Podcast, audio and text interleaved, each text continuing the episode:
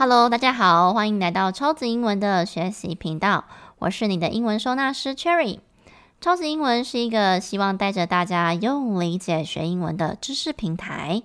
从小到大，我们学了好多好多的英文，到现在还不能自己妥妥的应用，是因为我们没有帮他们好好的归纳跟整理，所以我们要用的时候常常找不到。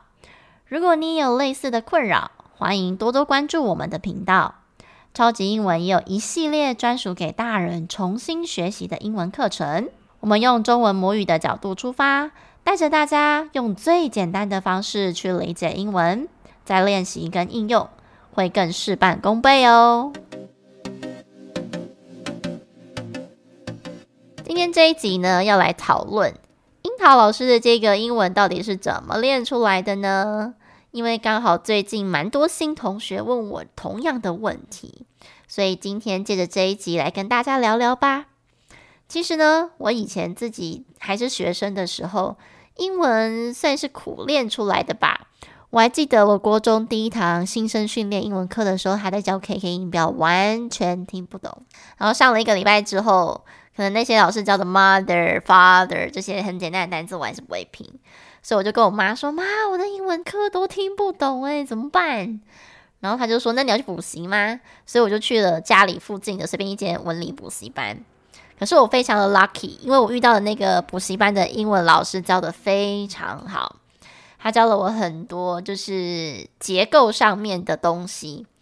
我还记得那时候小考我们考什么，他会把那个以前就是那种什么无敌新自修啊。就是我这个年代可能才听得懂，就是把那个自修里面的课文中文剪下来哦。我们小考是他给我中文，然后整篇课文要翻成英文。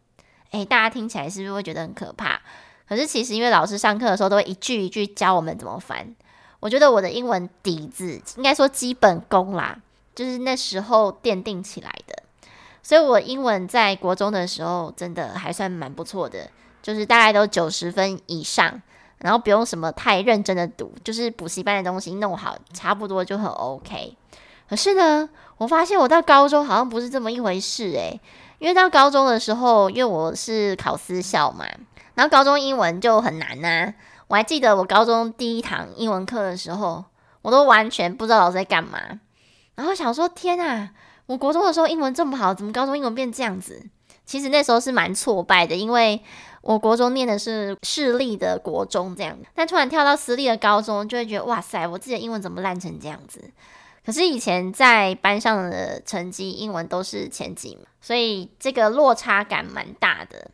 那后来到高中，因为其实高中的课文还有句型其实没有什么连贯性，那时候我是我是靠写超多的题目。就是一直练习，然后包含背单字啊，我一个单字可能写二十遍。就是平常老师要小考的时候，我就会练习这样子，才有办法勉强维持在可能七十几左右或八十，好一点的话八十。但是呢，我只要没有读英文哦，就会不及格。所以呢，我也是跟大家一样的，好不好？就是没有什么天分，但是就是靠努力。不过啊，那时候因为写的题目蛮多的，所以也是有培养一点点语感呐、然后考试有点靠熟悉度来作答。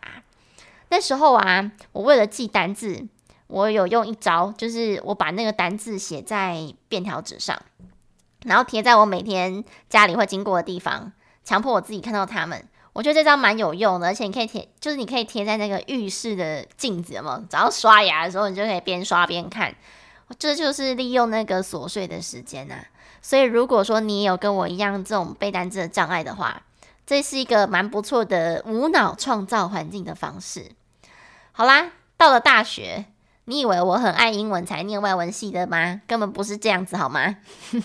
因为当时候我念英文算是苦读吧，所以我觉得我自己英文不算是有天分的，我也没有打算要走外文系，只不过当时候呢，因为考数学的时候太紧张了，我本来是要走商科的，殊不知呢，就是因为太紧张，数学考太差，万般不得已发现，哎呀，自己想填的商科没有一个可以填，只好填的外文系。我因为我的国文啊、英文、社会都算考得还不错这样子。然后我还记得我第一年在学校外文系里面，我还在学校打电话给我妈就是哭着说我想要重考，因为我真的念太的太痛苦了。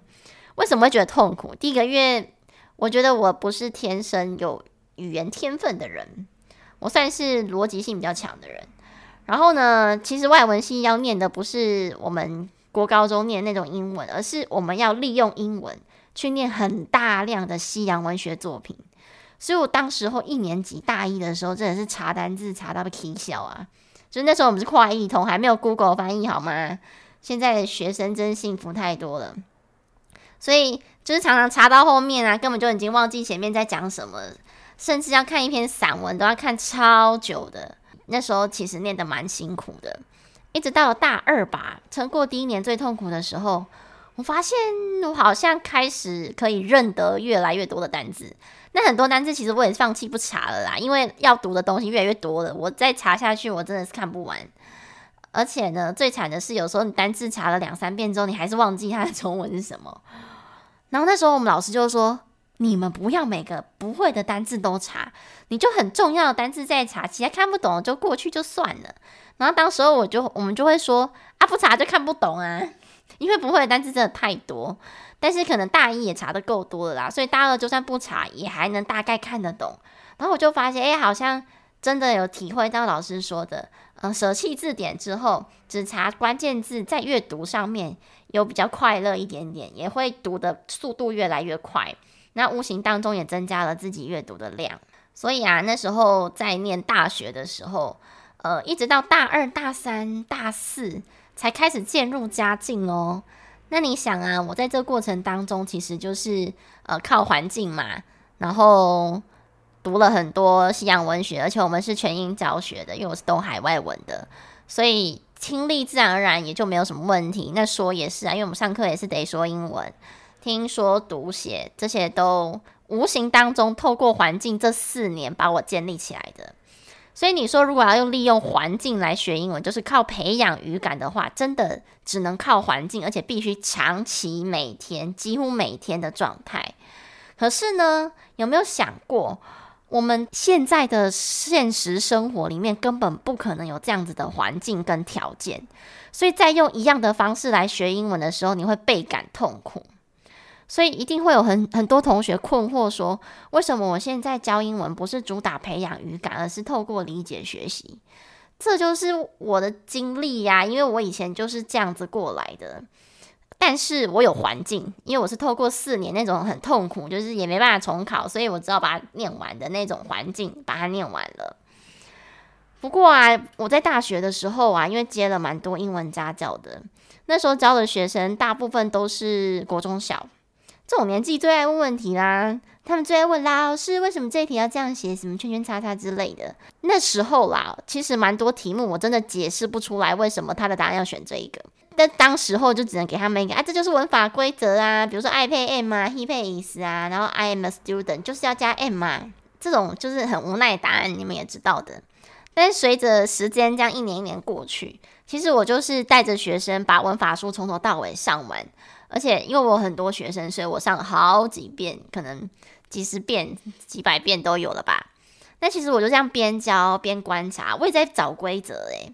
然后呢，因为我自己也蛮喜欢像去大书局，就是像成品之类的，我会去那个英文学习区找文法书，然后我就去翻每一本，怎么去解释我可能不太会解释的那一块。就这样哦，慢慢累积，我就发现英文真的是超有逻辑的。而且我每次跟学生在讨论的时候啊，就会发现其实英文他们的脑袋非常简单，就是你只要掌握动词嘛，就是我们前面几集教的。后来就是才发现说，诶，学生好像都卡关在中文的地方。那很有趣的事情是，通常上到那种英文中级程度以上的学生，都在 argue 说这句中文应该是想表达这个意思吧，完全不在讨论英文哦，就是在讨论说，诶，这句中文到底想表达什么？这部分我们可以留在下一集再讨论。反正总而言之呢，之前我是因为教家教的关系，所以我几乎非常深入每个学生的英文学习状况。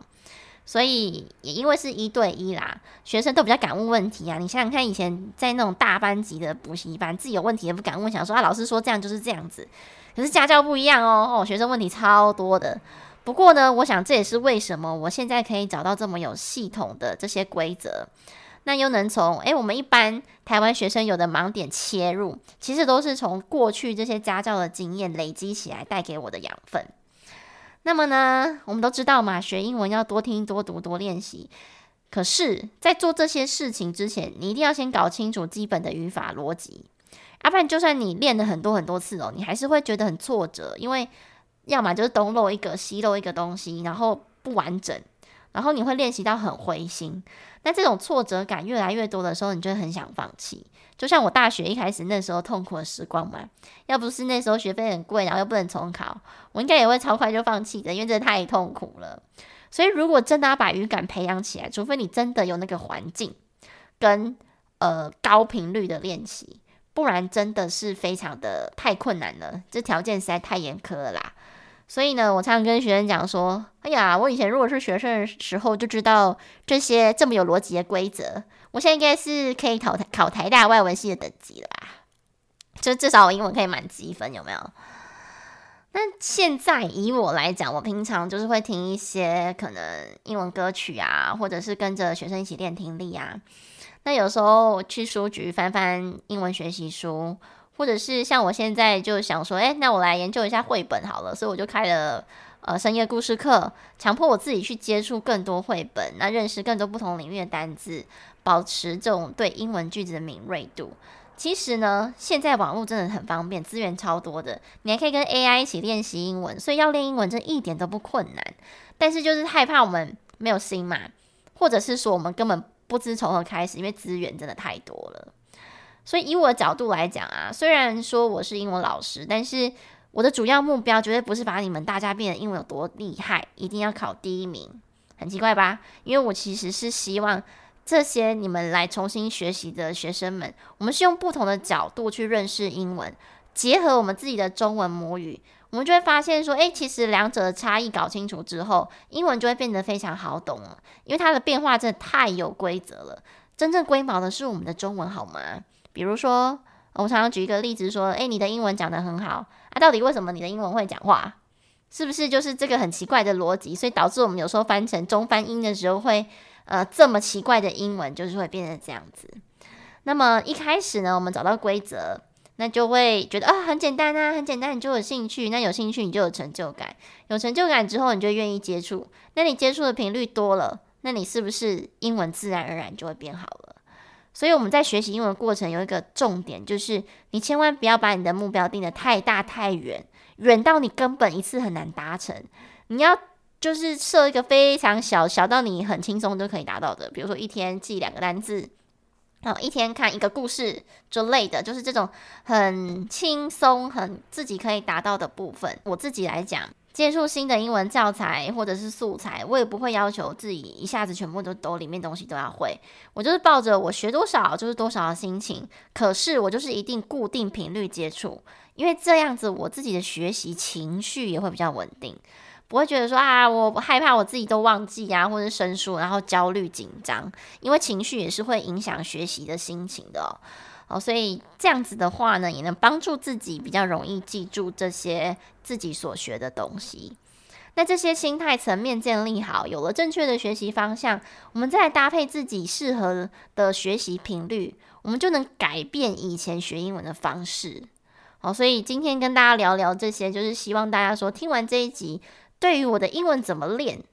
其实没有什么天方夜谭，或者是没有什么。天分之类的，因为有学生就说：“老师，你就是有天赋。”其实没有，好不好？我跟你们都是一样的。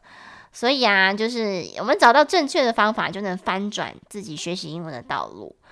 如果呢，你也在学习英文上没有跟我不一样的困难，你也可以留言给我，那我就可以分享在 Podcast 里面跟大家一起讨论这个议题，这样子。